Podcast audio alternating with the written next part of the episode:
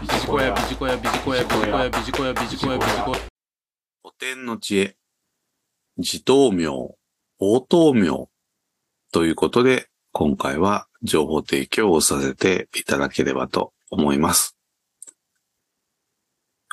自頭名、応答名。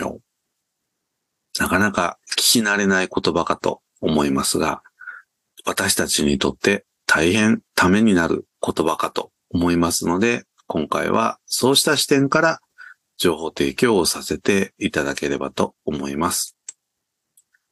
この自頭名、法頭名とは、釈迦の遺言と言われております。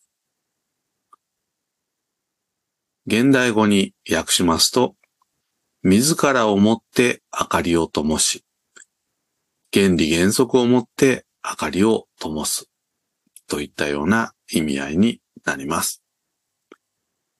ですので、頼りになるのは自分自身と原理原則だということです。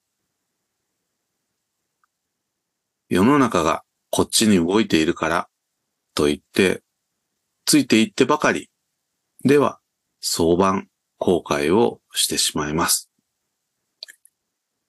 自らが見極めよということです。孔子は三十にして立つ。四十にして惑わず。と言っています。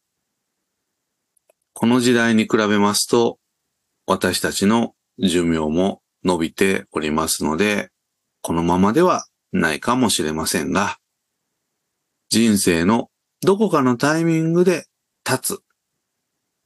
すなわち、自らをよりどころとする時期が来るはずです。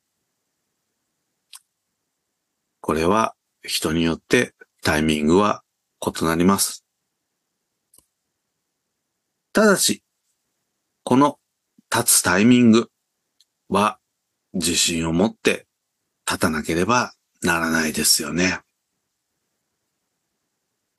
もう一つ言葉を紹介したいと思います。比叡山延暦寺を開いた最長が持ち帰った言葉で、一等将軍、万等小国という言葉もあります。釈迦の遺言にも似ています。一つの光は片隅を照らすが、その光がたくさんになると至るところを照らす。というふうに捉えていただければよろしいかと思います。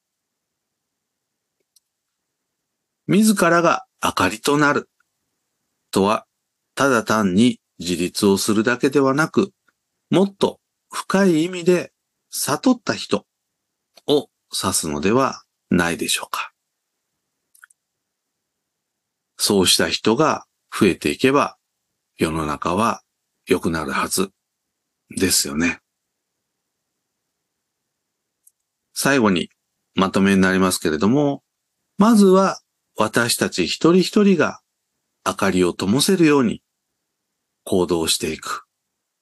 こんなところが組織の中でも求められていくのではないでしょうか。ぜひ時間をとって思いを巡らせていただければというふうに思います。以上、古典の知恵、自頭名、法頭名ということで情報提供をさせていただきました。ビジコヤ